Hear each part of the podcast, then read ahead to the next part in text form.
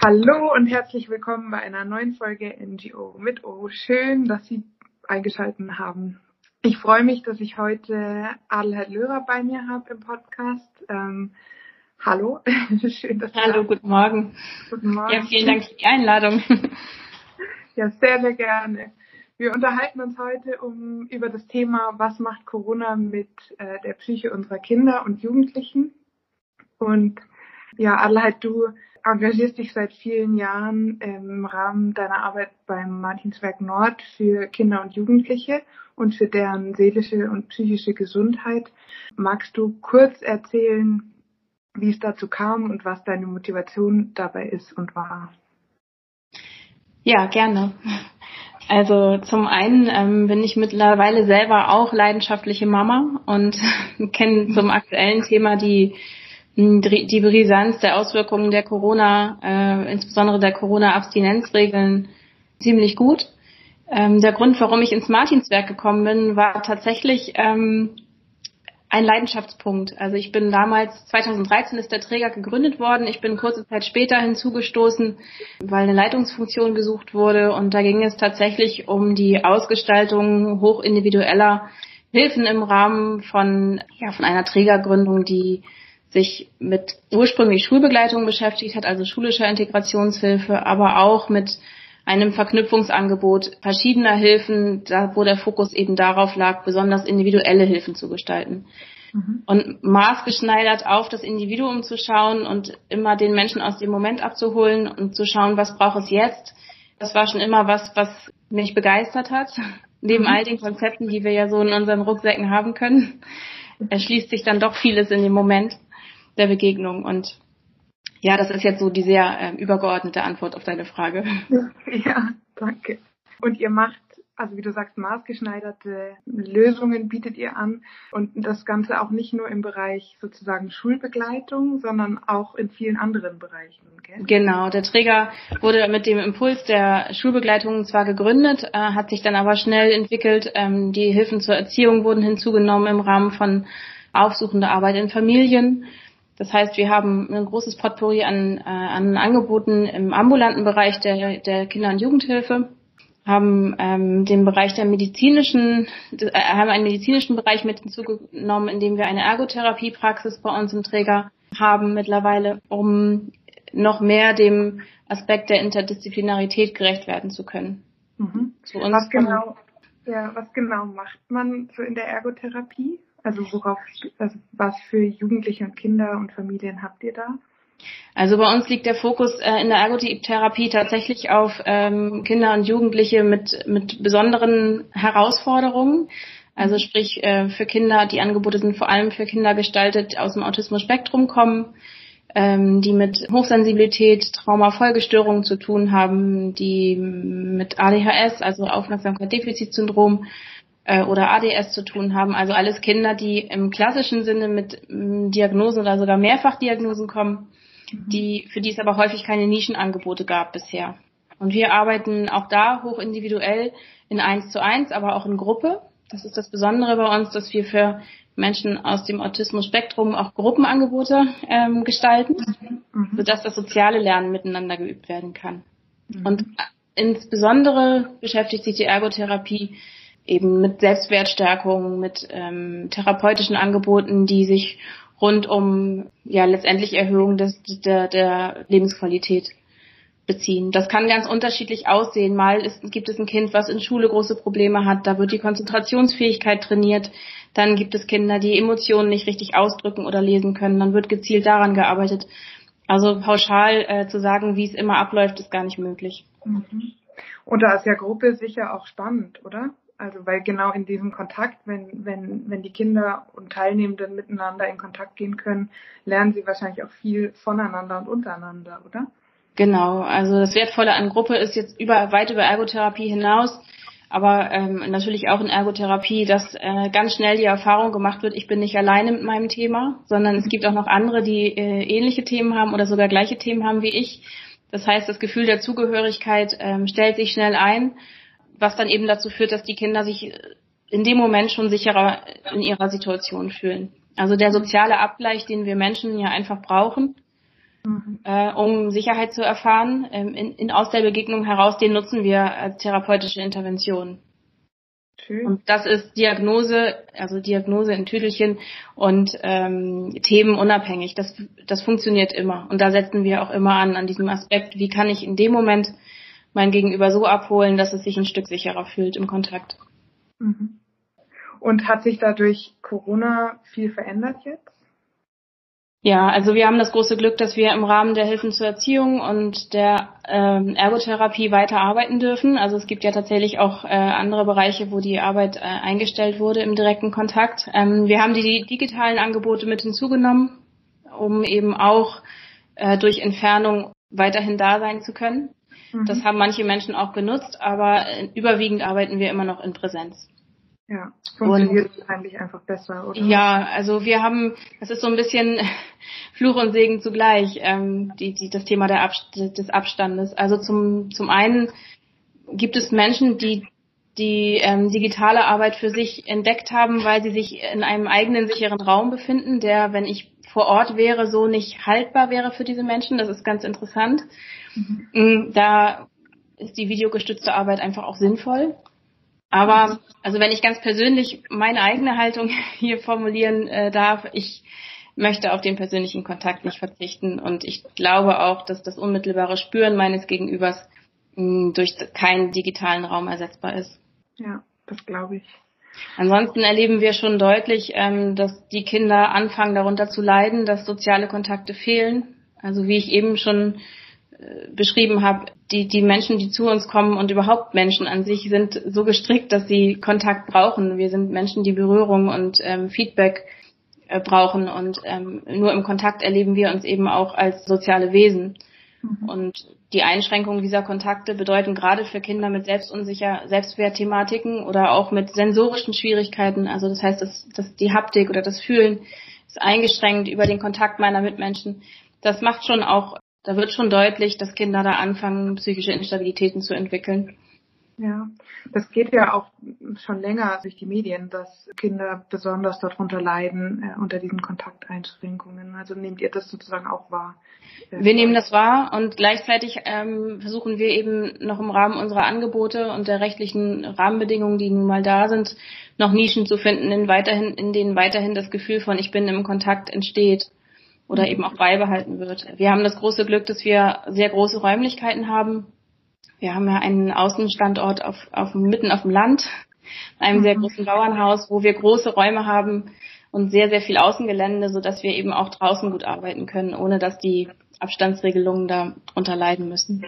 Mhm. Und habt ihr auch die Möglichkeit, tiergestützt was zu machen? Weil da könnten die Kinder ja. weiterhin gehen. Ja, ja, genau. Ich äh, habe vorhin ganz äh, unterschlagen, eins unserer wesentlichsten Angebote im Träger, das schiebe ich nochmal einmal nach. Ähm, wir haben zwei außerschulische Lernorte. Das sind mhm. Orte für Kinder und Jugendliche, die als nicht mehr beschulbar gelten. Und der eine Ort ist ein Demeter-Bauernhof, auf dem wir unmittelbar die Präsenz der Tiere nutzen in der Arbeit, weil für viele Kinder die Kommunikation oder das, der Kontakt mit Tieren so unmittelbar stattfindet, dass er gar nicht bewusst wahrgenommen wird und dementsprechend nicht als gefährlich angesehen wird. Für manche Kinder ist der direkte Kontakt mit Menschen tatsächlich schon zu viel. Da nutzen wir die Tiere sehr, sehr gerne. Also wir haben da sogar einen Ochsen, der ausgebildet ist, also von kleinen Tieren bis, bis hin zu sehr großen Tieren, Pferde, Ochsen, Kühe nutzen wir da alles. Und mhm. an dem zweiten Standort, wo ebenfalls ein Lernort sich befindet, in, in Bad Oldesloe, äh, haben wir äh, eher klein. Die therapeutisch ausgebildeten Hunde nutzen wir dort, ähm, die Versorgung von Kaninchen. Und jetzt gerade letzte Woche haben zwei der Projektkinder äh, einen Antrag von uns gestellt, ob wir nicht den, das Tierrepertoire erweitern können. Also die unmittelbare Wirksamkeit der Tiere wird auch von den Kindern wahrgenommen und nicht nur das Ausdrücken von Emotionen, sondern auch das Ausgleichen von Übersprungshandlungen oder sehr impulsiven Handlungen ist durch Tiere einfach wunderbar erlebbar. Ja. Können die Tiere viel besser als wir Menschen. ja, das glaube ich. Und gleichzeitig hilft es auch, dieses Nähe- und Distanzthema, also vor allem dieses Nähe-Thema aufrechtzuerhalten und jetzt in der, in, mit diesen ganzen Abstandsregeln, dass trotzdem Kinder in Kontakt gehen können. Das ist mit den Tieren natürlich ganz großartig. Ja, genau. Also da, da sind die Kinder dankbar, dass es da keine Beschränkungen gibt. Und unabhängig von Corona äh, ermöglichen Tiere eben so eine unmittel, ein unmittelbares Feedback an meine eigene Kontaktqualität. Bin ich zu doll? Bin ich zu nah? Bin ich zu sachte? Bin ich zu grob? Das signalisieren die Tiere ja unmittelbar durch ihre Körpersprache und ihre Körperresonanz, anders als wir Menschen das manchmal tun. Wir haben ja häufig schon so gelernte Verhaltensweisen adaptiert, die uns sag ich mal, ein Stück aus unserer Authentizität rausholen. Hunde oder, oder Katzen oder auch Kühe. Kühe sind da ganz wunderbare Partner. Die spiegeln uns in eins zu eins, indem sie sich eben von uns entfernen, indem sie den Blick abwenden, indem sie ein Stück vor oder zurückgehen, ohne dass es da die Sprache für braucht. Mhm. Und das ist, sind Erlebnisse, die die Kinder auch als ganz unmittelbar und eindeutig erlebbar beschreiben. Mhm. Schön. Und jetzt gibt's ja auch ein Thema, das hast du vorhin schon angesprochen, Schulbegleitung. Und jetzt in dieser Zeit des Homeschoolings stelle ich mir das spannend vor. Wie und funktioniert Schulbegleitung äh, überhaupt in der Zeit des Homeschoolings? Ja, das ist ein, ein Tango-Tanz.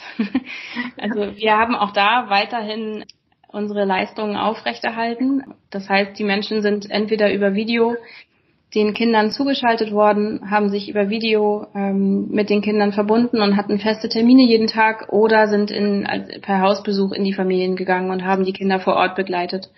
Mhm. Auch da hatten wir glücklicherweise die Möglichkeit, das relativ individuell am Bedarf des Kindes orientiert zu gestalten, sodass die Hilfen nicht weggefallen sind. Mm, es gab Kinder, die sehr profitiert haben vom Homeschooling. Es gab aber auch Kinder, die äh, darunter richtig leiden profitiert haben vor allem die Kinder aus dem Autismus-Spektrum, weil die äh, großen Gruppen und die großen äh, Reizüberflutungen, die Schule für diese Kinder häufig bedeuten, weggefallen sind, weil mehr individuelles Lernen auf sie zugeschnitten möglich war. Sind, ist, also ist, die, ist die Lernleistung dann besser geworden oder deren ähm, psychisch-seelische Verfassung? Vor allem deren psychisch, also in erster Linie deren psychisch-seelische Verfassung. Ähm, das, was wiederum aber zur direkten Folge hatte, dass die Konzentrationsfähigkeit sich verbessert hat, dass die Kinder ähm, konzentrierter eben an einem Thema arbeiten konnten oder auch zielgerichtetere Fragen stellen konnten, weil der Fokus eben auf ihnen und ihrer einzelnen Aufgabe lag und nicht auf dem Erfassen noch der sozialen Kontexte, die um sie drumherum sind. Mhm. Also das haben die Kolleginnen und Kollegen durchaus beschrieben, dass da ja wirklich Ruhe ins System der Kinder gekommen ist. Es wird allerdings dann wahrscheinlich herausfordernd, wenn diese Zeit des Homeschoolings wieder vorbei ist. Ja, also dadurch, dass wir ja ohnehin immer am Rande dieser Herausforderungen interagieren mit den Schulbegleiterinnen und Schulbegleitern, die wir äh, bei uns haben, ist das ohnehin ein Dauerthema. Wie können die Kinder, die bei uns sind, im Rahmen von gesellschaftlich, schulisch schulischen Bildungskonventionen äh, ihren Platz finden. Ähm, das hat sich natürlich nochmal forciert jetzt durch durch dieses Hickhack ähm, in Schule rein, wieder aus Schule raus. Diese nicht vorhandene Kontinuität hat das Thema noch forciert, aber grundsätzlich ist es für die Kolleginnen nichts Neues gewesen, diesen Tango-Tanz an der Grenze, an der sich die Kinder ohnehin befinden, immer wieder neu auszuloten und sehr persönlich zu gestalten. Also es ist gar nicht so eine ganz neue Situation für, für euch. Nein, äh, es ist insofern nicht so eine neue Situation, weil eben viele Kinder immer schon an dieser Grenze des Mal geht's und Mal geht's nicht sich befunden haben. Mhm, mhm. Und du hast vorhin gesagt, manche Kinder haben nicht so sehr davon profitiert oder im Gegenteil eher darunter gelitten, dass jetzt Homeschooling stattfindet. Inwiefern? Ja, also das sind das sind die Kinder, die ähm, einfach gerne in Gruppe sind, die sich ähm, stark auch über über ihr Gegenüber definieren, über Feedback, ähm, Feedback durch ihr Gegenüber, die gerne in Gruppe sind und ähm, sag ich mal, die eher die die Typen sind, die extrovertiert ins Geschehen gehen als die Introvertierten. Das ist jetzt sehr pauschal, aber so grundsätzlich könnte man das so sagen. Das unbenommen bleibt aber, und da bin ich auch sehr nah bei den, bei den Forschungen und Beiträgen, die Gerald Hüther in den letzten Monaten so bereitgestellt hat für, für unsere Gesellschaft, es ist für das Nervensystem eines Menschen und gerade für den für das soziale Nervensystem eines Menschen auf Dauer ähm, nachweislich nicht gesund, wenn die sozialen Kontakte so eingeschränkt sind, weil wir lernen eben über diesen sozialen so diesen sozialen Nervenstrang, den es im, im äh, Nervensystem des Menschen gibt und wir brauchen da den Abgleich und das unmittelbare Spüren, mhm. Mhm. um seelisch gesund zu bleiben und überhaupt gesund zu bleiben. Und reicht da dann zum Beispiel, wenn, wenn du sagst, ihr habt, ihr arbeitet auch in Gruppen, würde es dann in Anführungszeichen reichen, wenn man in der Gruppe teilnehmen kann, aber Abstand hält und sich in einem großen Raum befindet? Oder geht es da tatsächlich um das direkte, also direkte Körperkontakt und das direkte Spüren? Also da, würde ich differenziert darauf antworten wollen, je nach Altersstufe der Kinder. Also je jünger die Kinder sind, umso unmittelbarer brauchen sie den Kontakt, den Körperkontakt ihres Gegenübers, weil sie aufgrund ihrer Entwicklung noch ähm, ja ganz andere Bindungsrückmeldungen von den Bezugspersonen brauchen. Und Bezugspersonen sind dann ja auch die Therapeuten, die sie einmal wöchentlich treffen. Also je nachdem, wie lange dann diese Phase der, der Abstandsregelung noch gilt, ähm, lässt das, hinterlässt das im, im äh, Laufe eines Kindes, was zum Beispiel sieben Jahre alt ist, da ist ein Jahr einfach eine sehr lange Zeit in Bezug auf die sieben Jahre Lebenszeit, hinterlässt das schon deutlich Spuren, die auch neurologisch, äh, neurobiologisch gerade erforscht werden sind ja Studien tatsächlich schon in Gang gekommen, die sich da, genau darauf äh, beziehen. Also das wird, das wird Auswirkungen haben. Das können wir nur erst Jahre später ermessen, glaube ich, was das für gerade kleinere Kinder bedeutet. Ich glaube, je älter man wird, umso eine größer wird die Toleranzschwelle, die wir so haben, was wir auch aushalten können und wie wir uns selber regulieren. Aber die Regulationsfähigkeit der Kleinen ist eben auf ähm, auf das Feedback der unmittelbaren Bezugsperson angewiesen. Und das gilt genauso für den therapeutischen Kontext. Mhm, das glaube ich. Und also kann man schon absehen, in welche Richtung diese Auswirkungen gehen könnten, oder ist das, wäre das reine Spekulation? Ja, da würde ich mich jetzt ganz schön weit aus dem Fenster lehnen. Es gibt aber schon, äh, also aus dem, es, was, was, was schon deutlich wird, ist, dass die, ähm, da gibt es mittlerweile auch schon, schon Zahlen zu, die ich jetzt nicht im Detail die, die, ähm, wiedergeben kann. Aber die, die Zahl der Menschen, die mit psychischen Belastungen auch krankgeschrieben sind, nimmt deutlich zu. Das mhm. heißt, die ganzen Angststörungen, Depressionen, ähm, die vorher schon latent bei einem Menschen da waren, die forcieren sich jetzt deutlich. Und das ist schon auch übertragbar auf den Kinder- und Jugendhilfebereich. Mhm. Also Konflikte innerfamiliärer Art, die es vorher schon gab, die forcieren sich jetzt deutlich. Die Jugendämter, mit denen wir hier eng in Kontakt stehen, signalisieren uns auch, die Kindeswohlgefährdung nehmen deutlich zu. Die Notfalleinsätze erhöhen sich. Also da ist schon zu sehen, dass die, sag ich mal, die, äh, die Krisenspitze immer, immer deutlicher zu sehen wird. Und das wird gerade für den ergotherapeutischen Bereich sicherlich mh, mm, einen Anstieg der, der Menschen bedeuten, die wir behandeln. Mhm. Und auch ähm, im Erwachsenenbereich der psychischen Erkrankung wird es da, wird's da mit Sicherheit äh, Folgen geben, die deutlich sichtbar sind. Ja, Wahnsinn dann hoffen wir, dass das äh, irgendwann doch absehbar ist, dass das Ende naht dieser ganzen Situation. Ja, also das ist ja ein heißes Thema, ne? Also ich spreche ja jetzt hier auch im Rahmen unseres Trägers. Ähm, das ist ja ein Thema, was sich auf nicht nur jetzt auf unseren Bereich beziehen lässt, sondern auch ein politisches Thema und ein gesamtgesellschaftliches Thema darstellt. Und ähm, da bin ich schon manchmal erstaunt, wie schnell sich Menschen gewöhnen, wie schnell sich Menschen einrichten in Situationen, die sie für sie eigentlich nicht haltbar sind. Und wir haben sehr wache Kinder und sehr wache Jugendliche bei uns, einfach weil sie Grenzgänger sind. Und die stellen schon auch die richtigen Fragen durch ihr Verhalten. Ja. Indem sie eben nicht nichts akzeptieren und indem sie nicht einfach Ja zu etwas sagen, was für sie nicht mehr haltbar ist. Und das ist schon auch, da sind die Vorbild für uns Erwachsene. Das klingt spannend. Es klingt aber auch ähm, herausfordernd, weil ja, es ist in vielerlei äh, Lebensbereichen eine Situation, die für viele kaum noch auszuhalten ist, aber es ist ja auch tatsächlich, es gibt wenig Antworten, die man geben kann, so ad hoc. Und auch wenig Alternativen im Moment, solange wir so ja, eingeschränkt sind und sein müssen. Und damit stelle ich mir die Situation ziemlich herausfordernd vor dann Kindern, die zu Recht Fragen stellen, da eine Antwort drauf, drauf geben zu wollen auch. Ja, das ist eine Herausforderung und gleichzeitig unterscheidet sich dieser Aspekt oder die Phase zu diesem Aspekt gar nicht, zu, gar nicht so sehr zu der Zeit äh, vor Corona, weil wir Menschen immer ermutigt haben, sich ähm, auf sich zu konzentrieren und auf ihre Wahrnehmung und die auch als ernst und für, für jeden Menschen individuell als richtig anzusehen. Mhm. Das heißt, die Menschen sind im Moment natürlich umso mehr auf sich zurückgeworfen, was aber auch bedeutet, wenn ich dieses auf mich zurückgeworfen Beworfensein ernst nehme, dann liegt da auch eine riesige Chance, mich meiner selbst bewusster zu werden. Und diese Jugendlichen, die wir haben, die sind sich ihrer schon sehr bewusst. Und da sie darin zu bestärken, das auch in den Kontakt zu bringen auf eine Art und Weise, die ihr gegenüber auch verstehen kann, weil sie vielleicht zumindest einsatzweise gesellschaftskonform ist, das ist unsere Aufgabe. Oder eben auch zu sagen, ähm, du hast recht mit dem, was du sagst. Du hast recht mit dem, was du aus, was, was du äußerst. Es ist, es ist in Ordnung, dass du deine Grenzen beschreibst. Mhm. Ja, also jeden Menschen da auch in, in, in, in seinem Selbstausdruck abzuholen, das ist ja etwas, was wir allen Leistungen übergeordnet bestärken wollen. Also wir sind ja letztendlich Wegbegleiter dieser Menschen und wie lange die Strecke die gemeinsam ist, wissen wir nicht. Wir wissen auch nicht, was der richtige Weg ist. Aber wir finden es dann meist gemeinsam heraus. Mhm. Sehr schön, ja.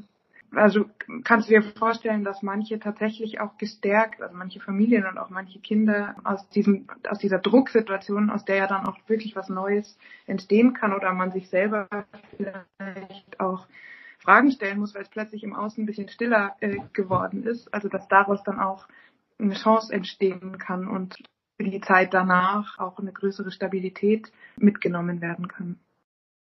Ja, also da bin ich sicher. Ich glaube, dass ähm, wir gesamtgesellschaftlich, und das kann ich runterbrechen auch auf die Arbeit in unserem Träger, an einem Punkt stehen, wo es darum geht, sich zu entscheiden, was möchte ich wirklich in meinem Leben. Und auch wir als ähm, mein Kollege und ich, Herr Höchst, mit dem ich ja sehr eng zusammenarbeite, wir stellen uns auch immer wieder die Frage, was wollen wir wirklich? Was ist gesellschaftsrelevant? Was, welche Impulse braucht die Zeit, die nachhaltig sind? Und das kann ich ja genauso auch für mich als ähm, Einzelperson tun, genau diesen Prozess in Gang bringen. Mhm. Wo habe ich mich auch gemütlich eingerichtet? Wo wird es Zeit, für mich Selbstverantwortung zu übernehmen und mein Leben so auszurichten, dass es stimmiger ist?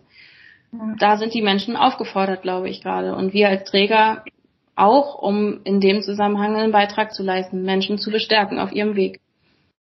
Ja, super schön. Und ich glaube, solange und, die Angst da ähm, der Gradmesser für Entscheidungen ist, und das erlebe ich schon gerade sehr, dass die Ängste der Menschen zunehmen, mhm. Weil ja auch ähm, Corona an sich ein Thema ist, was uns nah an Leben und Todesfragen bringt, naturgemäß. Mhm. Solange dann die Angst der Gradmesser für meine Entscheidungen ähm, ist, kann das auf Dauer nicht gut sein. Insofern mhm. geht es natürlich auch darum, ähm, wie kann ich mit meinen Ängsten umgehen und meinen Unsicherheiten. Und das ist natürlich auch ein ganz, ganz wesentlicher Aspekt in der Arbeit mit den Kindern und Jugendlichen und Familien, die bei uns sind. Ängste sind ein ganz großes Thema. Da habt ihr echt eine, ja, ein total spannendes Thema und auch eine ganz große Verantwortung den Menschen gegenüber und auch ein Riesenvertrauen, das sie euch ja dann gegenüberbringen, wenn sie euch sozusagen so nah ranlassen und ähm, auch die Ängste mit euch teilen. Das ist ja sehr, sehr spannend.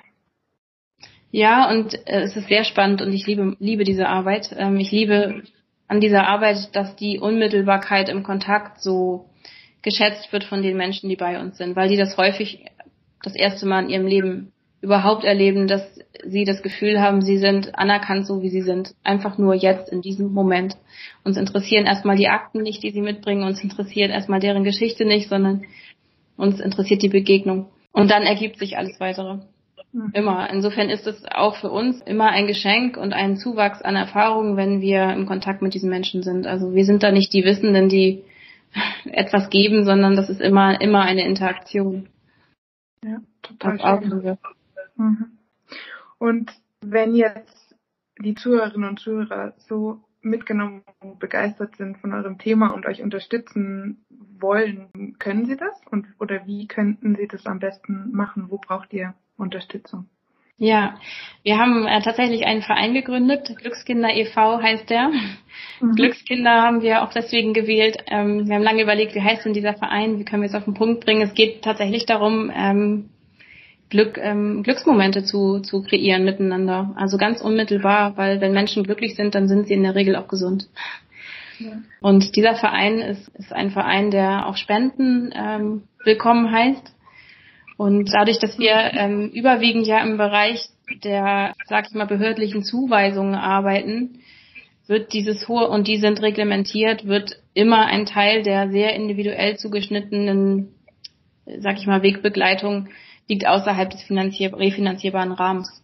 Mhm. Und ein ganz konkreter Aspekt, den wir jetzt gerade uns vorgenommen haben, ist, äh, dass wir eine Jurte bauen wollen. Eine Jurte bei uns auf dem Riesengelände, um äh, einen Erholungsraum zu bieten, auch für die Mütter und die Familien. Mhm. Also wir haben ja häufig auch sehr, sehr angestrengte Mütter und, und Väter, die einfach mal eine Stunde, während ihr Kind oben in der Therapie ist oder bei uns in Begleitung ist, einfach mal eine Stunde verschnaufen wollen und nur den, nur einmal ausatmen und den Moment genießen wollen, was sie häufig schon gar nicht mehr gewohnt sind seit vielen, vielen Jahren. Also es sind auch solche Projekte wie ein konkreter Jurtenbau, den, das finanziert uns keiner. Mhm. Oder eben auch ähm, Angebote in den Ferien für autistische Kinder, wo wir einen hohen Personalschlüssel brauchen, wo wir ähm, besondere Materialien brauchen, wo wir gerne auch ähm, mobil sind und Naturräume nutzen, das sind natürlich alles Aspekte, die, die werden so ein eins zu eins nicht finanziert. Mhm. Das sind zu, äh, dass der Zuwachs, du sprachst es vorhin schon an, der Zuwachs unserer ähm, unserer Tre Kleintiergehege, ja. äh, auch Projekte, die für die ähm, autistischen Kinder insbesondere super, super wertvoll sind, aber auch für alle anderen. Ja, aber unser oberstes Projekt liegt gerade darin, äh, eben den Außenraum bei uns noch zu gestalten um da kleine Erholungsräume zu schaffen. Für Eltern vor allem, aber auch für die Vor allem für die Eltern, aber natürlich auch für die Kinder und ähm, daran werden sich dann Anknüp Angebote knüpfen, die auch in unmittelbare Interaktionen zwischen Familien sich widerspiegeln, indem einfach mal Wochenenden ganze Familien da sein können und mit uns gemeinsam Momente lernen. Weil manche haben sie wirklich schon ver verloren im Laufe ihres stressigen Alltags. Ja, das glaube ich. Ja. Schön das sind tolle, tolle Projekte und Themen, die ihr da vorantreibt. Ja. Danke, dass du dir die Zeit genommen hast, mir zu erzählen. Danke auch Ihnen, liebe Zuhörerinnen und Zuhörer. Wir sind schon langsam am Ende angekommen unserer Zeit. Und liebe Adelheid, mach's gut. Ja, Danke. vielen lieben Dank. Danke dir. Und wir hören uns in der nächsten Folge NGO mit O. Tschüss. Tschüss. Ciao.